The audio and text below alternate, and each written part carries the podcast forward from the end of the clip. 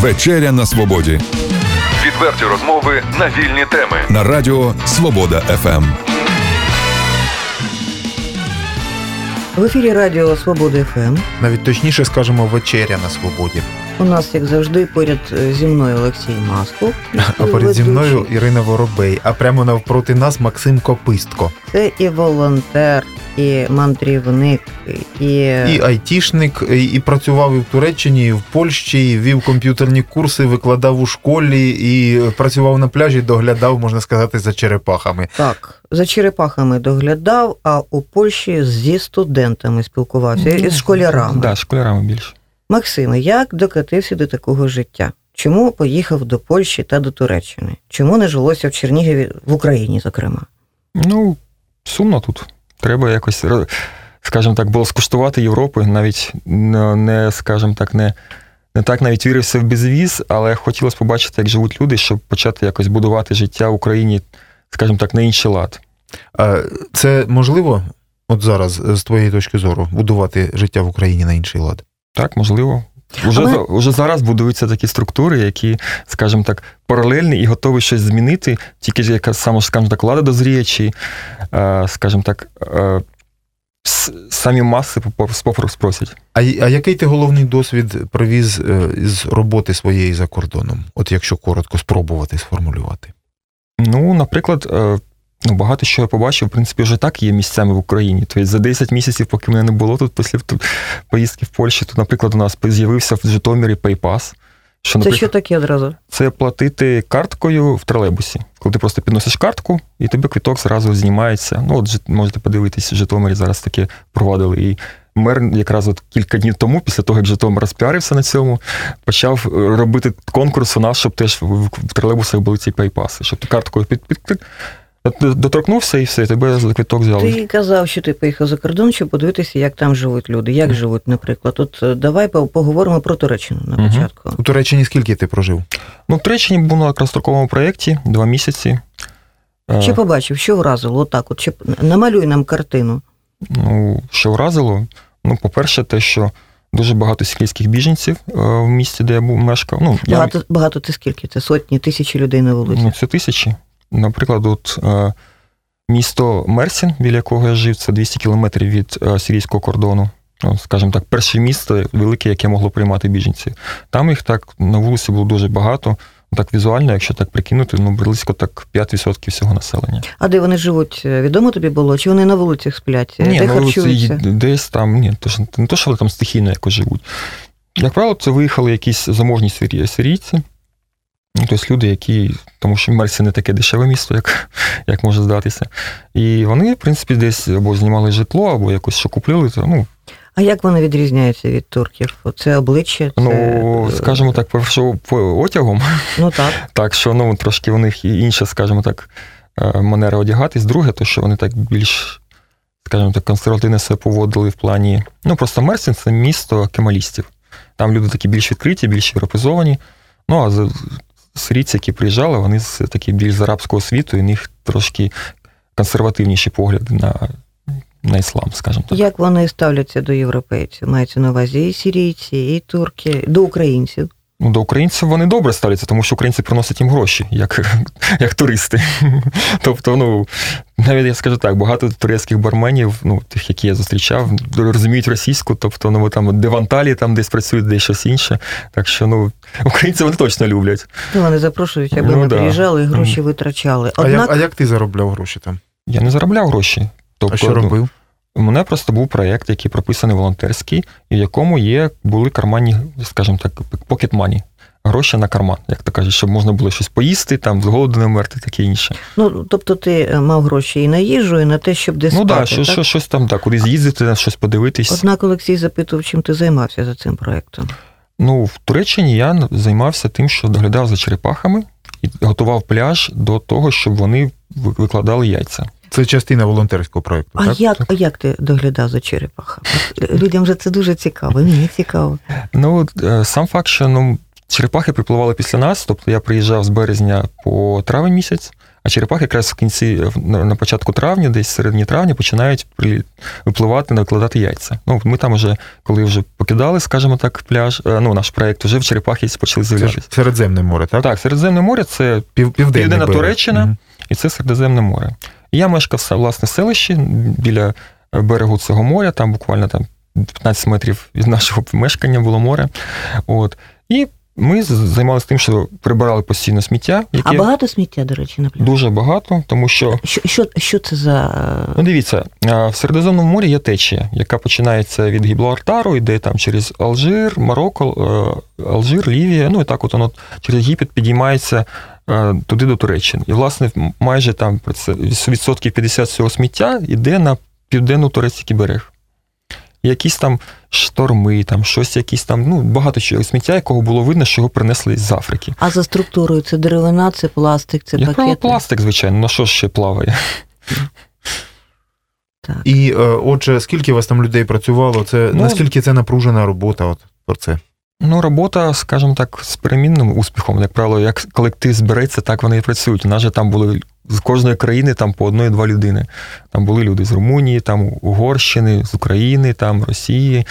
Е, ну, понятно, звичайно, у нас там були волонтери, якісь з Туреччини самі місцеві, да? там Франція, Італія, ну, такі інші. Максимо, були. настільки є річок і озер, які потребують очищення. Ну, Наві- Навіщо так далеко їхати в Туреччину? ну, а тут є люди, які готові проспонсорувати це. А я не знаю. А ти їх шукав? ні. Ні, ну я не шукав. Цей досвід е, напрацьований там можна тут застосувати, якщо трошки переінакшити запитання? Щось звідти винести і е, пустити на користь от своїй країні. Ну, наприклад, так. Ми там займалися е, пропагандою, скажімо так, в, місцевій школі, тим, що роз'яснювали, робили уроки, відео, ну, скажімо так, ну, пропагандистські, такі е, мотивуючі, як правильно утилізувати сміття, як. Ну, Ну, за великим рахунком, то ж не турки викидали це сміття. Це течії ні, принесли. ну, бо, як правило, це місцеві теж. А і місцеві теж. Так, і теж там же така проблема є, що там дуже інтенсивне сільське господарство в цьому селищі.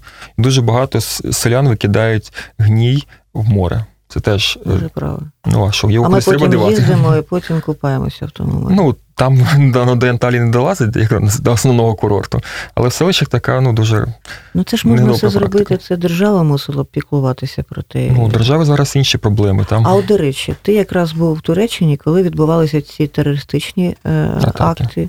А, що ти робив? Страшно було, не страшно, де ховався? І що, і Ні, що ну, ти я- бачив, як себе люди, люди поводять? ну, власне, в тому в той частині Туреччини, наприклад, куди я їхав, я, наприклад, дуже боявся, що щось може трапитись, тому що ну, я розумію, що там 200 кілометрів до фронту, можна сказати, так. Але я, да, але якось Мерсін дуже таким тихим місцем виявився, тобто нічого такого не відбулося. Всі такі, скажімо так, терористичні атаки, які були в той час, вони були або в Анкарі, або в Стамбулі. Ну і якраз в той час е, був дуже сильний теракт в Брюсселі, якщо чули в минулому році. Якраз десь е, на середині е, березня, під кінець березня там вже були зриви в аеропорту і таке інше. Ну, так, ми, звичайно, переживали там. Ну, мене, наприклад, теракт в Брюсселі дуже вразив. Це серце Європи і, скажімо так, само за собою не догледіло. Так, а якщо ми говоримо про Туреччину, то е, наші українські засоби масової інформації писали про а, репресії, які відбуваються в Туреччині. Ну, я вам скажу чесно, е, навіть ті люди, які, скажімо так, живуть. е, репресії, якщо я не знаю, буде про кого йде мова, якщо про тих, які сирійці, так, вони не дуже люблять сирійців. Тобто їх е, влада Туреччини впустила в державу свою, щоб якось виміняти собі або безвіз, або ще якісь преференції Євросоюзу. І саме ставлення пересічних турків, воно не дуже добре до сирійців. Вони їх не сприймають.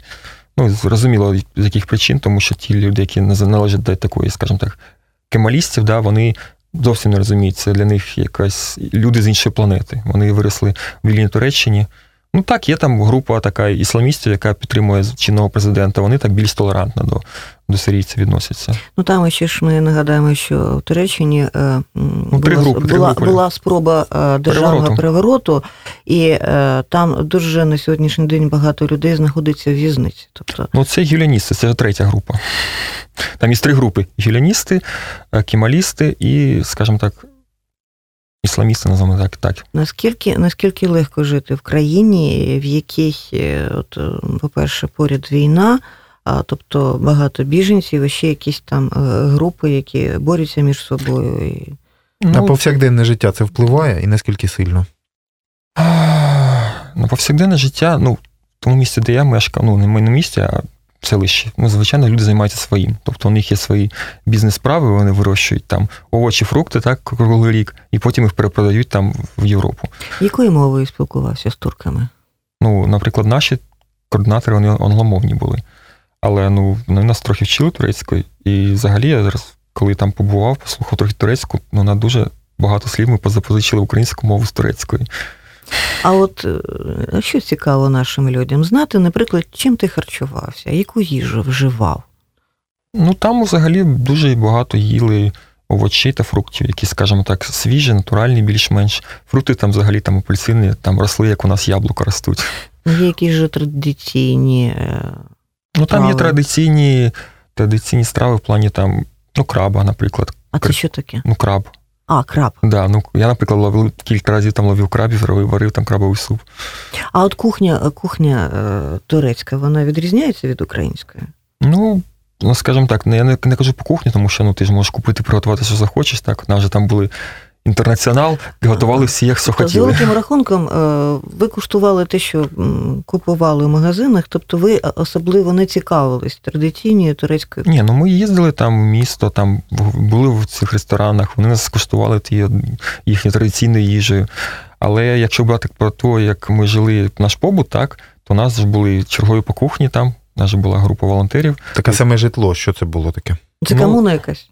Ну, не комуна, це було щось схоже на студентське общежиття, тобто там була кімната, ну така, скажімо так, квартира, дві кімнати, по чотири ліжка, ну такі дв- два двох'ярусних.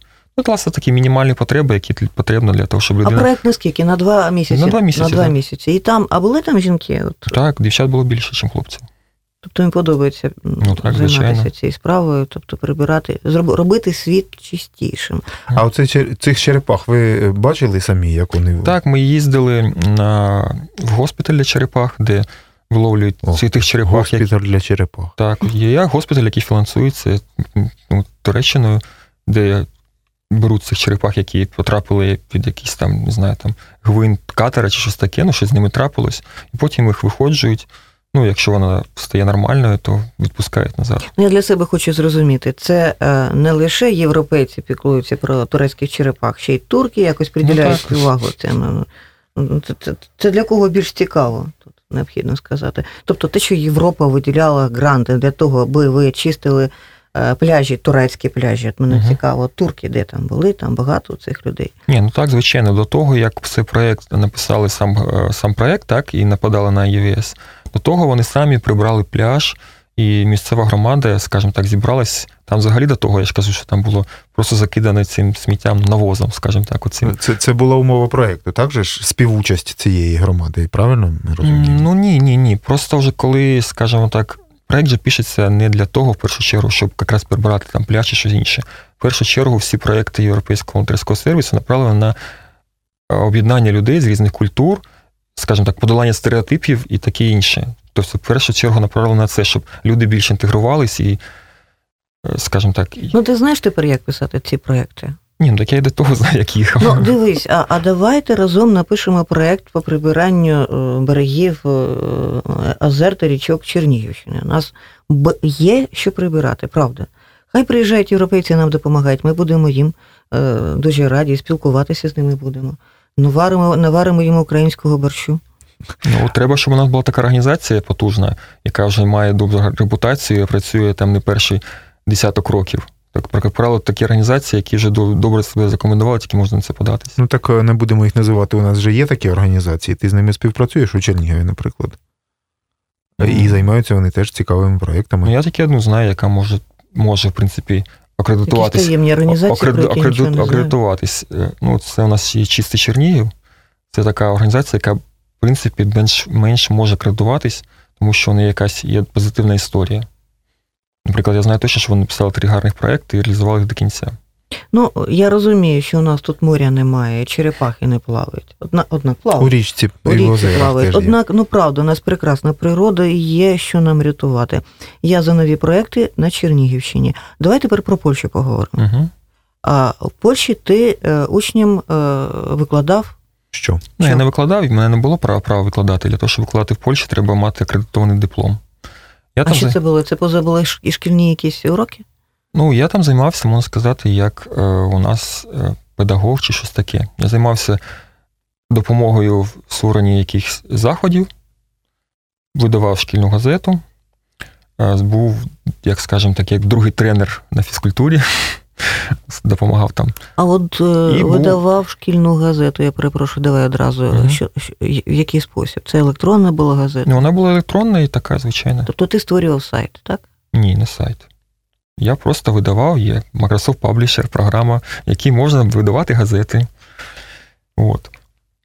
І я там просто брав, скажімо так, тему, ну і на польській мові видавав газету. А польську а, знаєш добре? знаєш, так? Ну, я трохи вивчив її до, до того, як поїхати на сам проєкт. Ну і там вже в процесі спілкування. Ну, все Скільки до- мов знаєш? Турецьку знаєш, польську знаєш? ну, турецьку не сказати, щоб я так добре знаю. російську, англійську, Я розумію трошки турецьку. Да. англійську, російську. Англійську, російську, українську, ну і польську. А до Китаю не плануєш поїхати? Ну, е, скажімо так, намір маю, але, наприклад, е, хочеться туди їхати вже, напевно, не як волонтер, а як людина, яка хоче подивитись. Ну, що ти смієшся, Олексій? У нас половина молоді зараз Чернігова Ну, з України їде В'єтнам, до Китаю В'єтнам, працювати. Малайзія, так, багато хто поїхав. У мене друзі, поки я був в Польщі, поїхали туди. А що там такого в Китаї, що зараз всі туди пруть? Ну там мінімальна зарплата по 3 тисячі доларів. А важко знайти таку мінімальну зарплату? Ну, як взагалі туди їдуть, е, ну, кого я знаю, звісно, це люди, які йдуть вчити англійської, як вчителі англійської. Ну, взагалі не складно. Там дуже велика потреба людей, які будуть вчити англійською. Там зараз багато родин, Тобто які... люди, які навч... е, викладачі англійської мови. Ну, да. А потреба ще кого там є? Господи, рекламу роблю для китайців. Ні, ну не тому, що план, що про... Ну, в першу чергу туди їдуть люди, які викладають англійську мову, або люди, які працюють, скажімо так, в шоу-бізнесі. Якісь тобто діджеї там чи щось. танцюристи, це діджеї. Да, це... як люди, які займаються там акробатикою, скажімо, якимось е, мистецтвом. Ну, за- за- задіяні в шоу-бізнесі. Так, е, ще раз повернемося з вашого дозволу Мгм. до цього. Е, Тепер увесь цей досвід накопичений, куди його застосовувати в Україні, і з твоєї точки зору, наскільки це ефективно може бути? Ти політикою теж цікавишся чи ні? Ну, політикою цікавлюсь, тому що мені цікава доля нашої країни, яка буде там в найближчому майбутньому і віддаленому теж. Ну, от молодь е, у такій кількості виїжджає, е, така частка велика, виїжджає за кордон, десь там е, заробляє, можливо, якісь гроші, Мгм. здобуває досвід дуже цінний, вивчає мови іноземні, вчиться спілкуватися з усім світом. Що далі з цим робити? Вони ж ну повертаються, я сподіваюся. Не всі. Не всі, зрозуміло. Очі- е, Відчуваючи те, як у нас зараз ідуть реформи, зараз всі реформи, які у нас є, там освіта, медицина та пенсійна, спрямовано на те, щоб у нас все сільське населення просто виїхало зараз за кордон. Ну, це моя точка зору. Так, ну добре, ін- інакше скажемо, щоб цього не відбулося, щоб не, не обезлюдніла наша країна. Що робити? Що думає молодь? Ну і молоді не знає, що думає. Я можу сказати, що думаю і я. А ти не молодь? Уже ні, уже ж по європейським законам уже з 31 вже не молодь. А За європейським законом До 30 там. до 30 років. Да. От. Ну, що можу сказати? Просто треба створювати робочі місця, які будуть конкурентними, і в першу чергу по зар- заробітній платні. Тому що брати ту саму е, Польщу, яка зараз відкрила нові квоти, там і можна по безвізу в Польщі працювати навіть. Е, у нас там стартує заробітна платня десь, ну так, середньо там тисячу євро. Ай, Максиме, от дивись, е, ми тут у студії спілкувалися вже не один раз з людьми, які їздили до Польщі або живуть в Німеччині, тобто е, людьми, які тут народилися в Чернігові, однак вже живуть е, за кордоном. Угу. Багато хто з них коли приїжджає чи з Китаю, чи з Німеччини, він не знаходить себе. Адже вже нема нікого, хто б міг би його підтримати. Тобто втрачено час. Це все треба життя починати спочатку. Розумієш, якщо вся молодь, я до чого то веду, Угу. поїде за кордон і буде там шукати собі щастя там чи еквівалент в доларах там е, щастя, то е, прийдуть нові а, політики, бізнесмени, а вони будуть будувати е, цю державу. е, Створювати реформи під себе, не під нас, не під вас. Ви, ви розумієте, в чому Так, небезпека? Так, так. І чим більше ми будемо говорити про те, що люди туди їдуть, тим бі- менше гарантій, що ми будемо жити в нормальному, е, демократичному, класному суспільстві. Замкнене коло якесь таке. Ні, ні, не це не замкнене коло. Просто треба розуміти, що є такі процеси, на які ми просто не можемо вплинути зараз. Є люди, які виросли в радянському Союзі, і ми не можемо взяти і різко перебувати їх, перебудувати їх свідомість. А люди, які живуть зараз, молодь власне, вони хочуть жити зараз Ну, добре. слухай, а ті люди, які жили в Радянському Союзі, їх здається все менше і менше з кожним Ну, це вам так вам здається, але вони до цього є 60% всього електорату, людей, які голосують. І ти не можеш просто вплинути якось на їхній голос. Справа не в тому, що люди голосують, тому що вони жили колись у Радянському Союзі. Ну. Це ми про кого? Про пенсіонерів почали Ні, я кажу про людей, які взагалі ну, прожили хоча б 15 років в Радянському Союзі. Ну, от я такий, наприклад. Вот. Ну, так Ну, ну що, і, і я така, і що тепер робити? Це про що говорить? Ну, ну, ну жили ми в Радянському Ну, Союзі. просто у вас, що? у вас запити трошки інші. Чим у тих людей, які зараз виросли, наприклад, народились в 90-му році, які прожили все життя в А звідки Україні. ти знаєш, який в нас запит? От ти, ти говориш, ми, ви там, ви зробили те, у вас запит інший. А що ти знаєш взагалі про тих людей, які жили там, тоді чи тут? Якісь кліше, стандартні кліше з одного боку, з іншого боку, з третього. От вони всі голосували. Хто вони? Я розумію, може звучати так, як стереотипно трохи. Е, Тобто в ваших словах є трохи істини. Але ну, я просто людина, яка пройшла три кампанії як е, спостерігач. Три е, е, виборчі Так, компанії. три виборчі кампанії як спостерігач. І що спостеріг? Ну, спостеріг, що люди приходять, у них, скажімо так, ну, можна сказати так, трошки стадний інстинкт. Тобто, як, е, як ну, скажімо так, сільський голова сказав, чи, наприклад, яка думка в конкретному містечку, скажімо так, ходить, як правило, голосують 80%, там, 80, від 70 до 80% за ту чи іншу політичну силу. І ну, так, воно може змінюватись від місця до місця, але людей, які ставляться критично до всього, що говорять, дуже мало. Іншими словами, ти говориш, що у нас е, в селі живуть дурні люди. Ну, я не так не казав. Угу. Ти сказав, що у них стадний інстинкт, і вони дивляться один на одного і голосують за, за когось там. Ну, я не кажу, що вони дурні. Просто для вони, скажімо так, для тих людей, тих людей, які до них звертаються в першу чергу, вони, як це кажуть, до них е, з ними і співпрацюють, не знаю, як сказати. Я не кажу, що вони дурні. Просто вони ставляться критично до інформації, яка до них доходить. Вона доходить невеличкими шматками, і вони не можуть для себе якось збра- зібрати картину світу, щоб якось е, критично до цього ставитись. А може це проблема взагалі людини і е, Ну, людської спільноти, але а не просто покоління того чи іншого. Ну, так, соглас.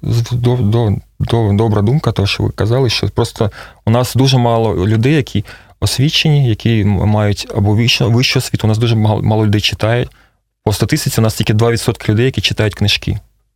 При тому, що у нас є бібліотеки. Яку Вільно. книжку ти останнє почитав, як назва цієї книжки? Ну, зараз я читаю книжку, яка називається Креативний клас, е, яка у 2001 році написана, про те, як креативний клас захватував в 80-ті роки Америку, ну і взагалі як трансформувалося суспільство в Західній Європі. Це якесь дослідження таке виходить, да? Ну, трохи дослідження, так, трохи, скажімо так, мальти- аналітичного матеріалу, як взагалі впливає креативний клас на, на місто. Так, а е, це ти, ну я так бачу, що це тем- тема книжки пов'язана із, із тим, про що ми тільки що говорили, так? Е, Трошки пов'язана. А ти теж за те, щоб креативний клас захоплював і е, вплив Ну, якийсь Ні, я просто бачу, як, наприклад, сталося в Естонії. Це зараз країна, яка е, росте найбільше зараз в світі за останні два роки. І там взагалі так, там креативний клас, скажімо так, і при владі, і при тому і є ріш- основним е, рухом економіки. Ну, в Україні є якісь передумови, щоб сформувався Ну, чи ні, так він так, у нас і так є клас? сформований, він є, але він просто в тіні. Тому Я ото про тих людей, які на селі все думаю. Мгм. Знаєш, е, мені здається, проблема, Олексій, ти ж ти ну, підкажи, можливо, я помиляюся. От ті люди, які в селі живуть, вони хочуть жити сьогодні. Так. Прийде та чи інша політична партія, чи та чи інша особистість, подарує там 50 чи 100 гривень, і вони їх Ілі візьмуть. або просто пообіцяють, не будуть І вони подарувати. їх візьмуть, тому що їм треба жити. Тому що у них є запит, приходить популіст, каже, я вам дам це. Вони за нього голосують, а потім він нічого не Вони не думають, Да, вони як... просто не вони думають. не хочуть думати, як будуть жити їх діти. Да. Вони живуть сьогоднішнім днем. Не, не, вміють- не вміють. От, от проблема. Да, я про це і кажу. Що люди не вміють стратегічно мислити навіть не післязавтра. Я не кажу, що на сьогодні, на завтра. Тому що, а, а зна, знаєш, чому це відбувається? Тому що інколи буває, що Була треба, була просто планова економіка, і вони до, до, до своєї планової економіки довіряли, що їм щось скажуть зверху. окрім планової економіки, необхідно годувати сім'ю сьогодні. Розумієш, я не можу балачками там чи вірою те, що там через 20 років Україна підніметься, Сподіваннями. сподіваннями е, так. нагодувати сім'ю. От, от, от, от це замкнене коло. Да, так, може, так і є. Ну, Так, ну так е, а які світло у кінці тунелю. Так, а от бачимо, шукаємо, чи, бачимо чи не бачимо. шукаємо світло. Ну, світло, воно взага- взагалі є в Україні. У нас є дуже потужний IT-кластер, скажімо так, як, як, ну, як Україна, так? У нас зараз IT-економіка виходить на друге місце. Не Вже- всі розуміють, що це таке. Що це таке? А це коли люди з комп'ютерами приносять долари в країну. Так, ці долари інколи йдуть не через, скажімо так, повний, повну лісенку, як там, сходи, скажімо так, оподаткування, тому що у нас багато хто оформлений як ФОП, хоча мають бути як наймані працівники, але А як люди з комп'ютерами можуть приносити долари в країну? Це про що ти говориш? Це банкова система. Це що, що це на Це і банкова Це система. біржа. У нас зараз е, людина, яка, скажімо так, побудували все, скажімо так, IT Приватбанку, що ми любимо, Приват24 таке інше, ну, містер Дібілет. Зараз створює у нас перший інтернет-банк. Зараз він якраз закінчує працю над цим. Це люди, які займаються у нас криптовалютами. Зараз А от про криптовалюту. Е, Це взагалі е, наскільки е, валюта майбутнього, наскільки треба уваги приділяти це цій назві, Ну, взагалі тому, що відбувається? Ну, дивіться, є просто технологія блокчейн, це просто про- революційна технологія, за якою майбутнє зміст її в такому, що для треба якогось спостерігача, регулятора, сама система себе регулює. І коли, наприклад, ви робите якусь транзакцію, кудись посилаєте свої кошти, так, то вам не треба, щоб там хтось підтвердив на іншому кінці проводу, що хтось їх отримав. Так. І ця технологія дозволяє робити транзакції будь-які. Ну, гроші, там щось, якісь просто як цифри, скажімо так. І люди просто точно знають, що це відбулося і це по правилах. І зараз на хвилі популяризації цих технологій випускаються, зараз називається гроші, криптовалюта, так. І лю- вона починає набирати оберти популяризації і починає стрімко зростати в геометричній прогресії. Але я думаю, що недовго це, скажімо так, буде, тому що просто під, накачується зараз із-за того, що популярність іде, а реальна ціна цієї, ну, як наприклад, біткоїну, про який зараз багато йде мови, вона не дуже, скажімо так, підкріплена грошима твердими. Так, біткоін, воно має якісь. е, Так, це предмет? Якийсь, чи це Ні, просто це- е- це- штука така? Це просто електронний імпульс в комп'ютері і все. На які люди просто покладають свої, скажімо так, сподівання через те, що технологія працює і дуже набула популярності. А от який спосіб я можу за... заробити ці біткоїни? Ну, і можете їх купити за, за, за реальну валюту, можете їх майнити, скажімо так, здобувати тим, що допомагаєте робити транзакції. То, що ваш комп'ютер робить транзакції, обчислення ці. Якщо я можу купити ці біткоїни за реальну валюту, то відповідно, а можу я що за ці біткоїни купити Так. реально? Так, в Швеції дуже багато де є. Просто в кафе можна розплачуватися біткоїнами. Ну, для нас е, Е, Шве- Швеція далеко. е, на- у нас в Україні. Не, не також далеко. Ну, географічно е, не, Що- не так близько, як Польща. Що ми можемо придбати в Польщі, наприклад, за біткоїни? Ні, ну в Польщі це не не так, скажімо так, розповсюджено. Там, наскільки я знаю, взагалі під забороною. Ну, Ну так, от я ж про що й кажу. Тут е, у кожній, у кожному державі своє ставлення до цього. е, для того, щоб взагалі це стало такою вже повнокровною дійсністю, е, треба запас якийсь терпіння, так, і сподівання, і надії, і ентузіазму, так? Знову таки, наскільки це реально з вашої точки зору, що це найближчим часом справдиться? Це ж треба, щоб якась спільнота одне одного підтримували в цьому. У всьому Ні, так вона, вона так, так, спільнота це є. Це ми говоримо про що? Про відсутність, про ліквідацію е, паперових грошей як виду. Ні, гроші вони все рівно будуть. Е, При всій. е, Будуть суцільні Да. біткоїни. Ні, суцільних біткоїнів не буде. Все рівно паперові гроші не дінуться. До тих пір, поки остання держава не помре, а я думаю, це ще буде років там 500 точно, хоча б одна держава да буде жити, паперові гроші будуть існувати. Питання трохи в іншому, в тому, що наскільки вони будуть актуальні. Просто може статися така ситуація, наприклад, от в Швеції дівчина, дівчина недавно писала, ми знайомі в своєму Фейсбуці, що там вже паперові гроші просто ніхто не приймає. Каже, у нас тільки карточка, ми касового апарату ніде нема. І це ж не так, от не так не сама продвинута країна світу, Швеція.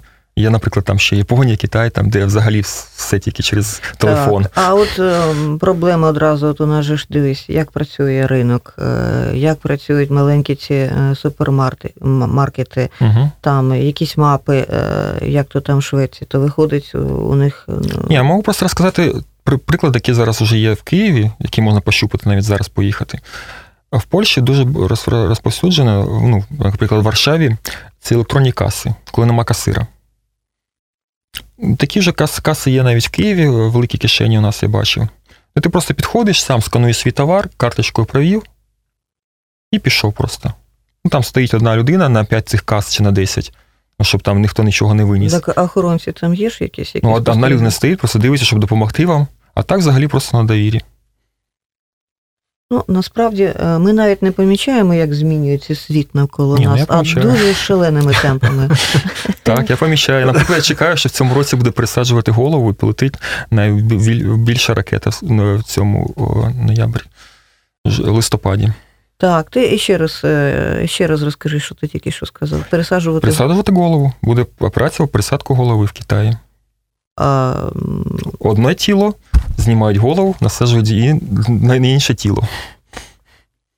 Так, е, це, е, це достовірний факт. Так, Ти- це, це, це в научному журналі чекають зараз свою операцію. А, а наступний факт, про який ти казав? А найбільша ракета полетить це Falcon Heavy. Ну, компанія SpaceX, ми, мабуть, чули від про Ілона Маска. І в цьому році полетить найбільша ракета, там 38 чи 39 тонн вона може нести. Власне, на тій ракеті в наступному році хочуть запустити людей вже на місяць знову. Це американська ракета? Так? Як ти взагалі ставишся до е, технічного прогресу? Е, Я маю на увазі, ну, в принципі, то зрозуміло, як. Угу. А Чи справді він змінює сутність людини? Чи людина залишається тією самою, тільки от навколо неї антураж якийсь міняється? Ні, ну взагалі, якщо брати так широкий погляд, то я думаю, що у нас історія йде спірально. Тобто ми просто по, по, змінюємо технології, але все рівно повертаємось до одного і того. Ну, мене просто така ідея для книжки, може, ще я напишу. Другий є у студії за день і одна і та ж думка.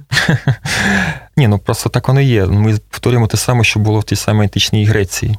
У нас є великі міста, мегаполіси, які біля себе тримають там 90% всієї економіки і всього іншого. От слухай, в школі ми навчалися в радянські часи. Угу. Розділяли світ на там устрій, там феодальний був устрій, там рабовласницький був устрій, а там які е, часи капіталізму. А от е, зараз в якому світі ми живемо, якщо згадати А, радянську ще, е, підручник історії. Зараз ви можете на планеті знайти Елементи будь-який устрій. Ні, от ми е, Україна. Я про- Україна? Мгм. Так і тут те саме. У нас ти заходиш, ти в Києві можеш на одному, квадратному кілометрі знайти от 3 чи 4 устрої. Просто де, наскільки глибоко ти це можеш розірнити для себе. Ти можеш вийти з якого-небудь хакерспейсу, де ти з людьми таке, що проговорює якісь там плани на майбутнє, там на 50 років вперед. Потім ти виходиш, купляєш якусь шаурму, які люди приїхали з Казахстану там чи звідкись. У них зовсім інша культура. Там, не знаю, там кудись вийшов там до до філармонії зайшов, там ну щось таке, там вже культура якась середньовіччя, там чи щось а от, такого. А от послухай, китайці вони е, від світу збудували стіну і нікого не пускали. До речі, японці так само довгий час не спілкувалися з європейцями.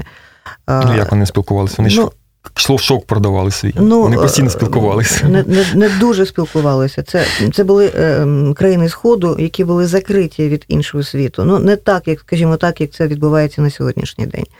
А можливо, є сенс у тому, щоб кожна країна зберігала свою ідентичність і е, щоб світ так не роз, е, не розмітався. Ні, ну так а цього не, не виходить. От нас сама, сама за- закрита країна зараз КНДР, при тому туди все рівно люди можуть поїхати на екскурсію, е, туди доходить якийсь там, там немає інтернету, кажуть, але все рівно він є там.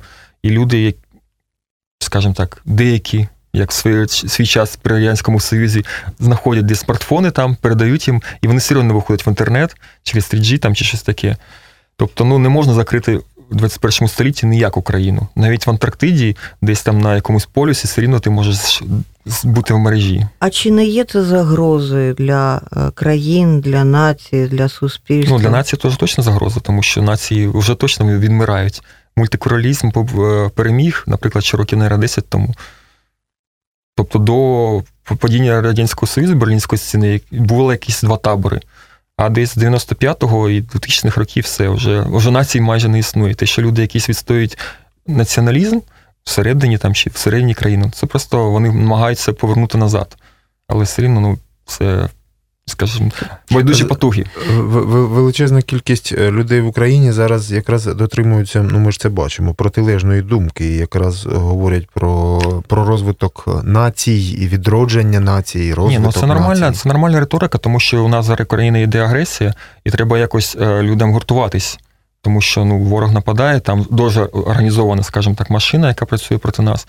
І це нормально, коли кажуть про націю, про якісь моменти, які об'єднують людей. Але ем, треба намагатись сказати не про якусь конкретну ідентичність українців, чи унікальність, чи щось таке. Казати, ми просто володарі своєї землі, так, ми тут хазяєви, але не треба відкидати тих гарних ідей, які до нас приходять з-за кордону, чи з інтернету, чи якогось іншого. Тому що рано чи пізно ми просто прокинемось країні, скажімо, не то, що третього світу, а якогось там п'ятого. Так, нам тут е, розмова так склалася, що нам би тут не, непогано було б поряд мати і економіста, і політолога, і, і еколога, і, і, і Бог знає кого. історика, і Бог його знає. Так а ми, Максиме, ми будемо запрошувати тебе знову і Мгм. будемо шукати співрозмовника тобі ще. А, І я думаю, нашим слухачам буде цікаво е, дізнатися більше і про Польщу, і про Туреччину, та і про it технології. Тобто, Ну, можна про Грецію поговорити, де зараз дуже ліві рухи. Я теж в Греції поїздив. ну, Я просто трохи покатався, не тільки в Польщі жив. же. Домовитись, значить, е, вже наступним разом, дуже скоро ми знову з тобою в цій студії. Тепер уже про Грецію говоримо. Максим Копистко, волонтер, еколог. е, Мандрівник. Ну, активіст. Дякую. Дякую тобі. До побачення. Відверті розмови на вільні теми у програмі Вечеря на свободі Тричі на тиждень у понеділок, середу і п'ятницю о 18.00. на радіо Свобода ФМ.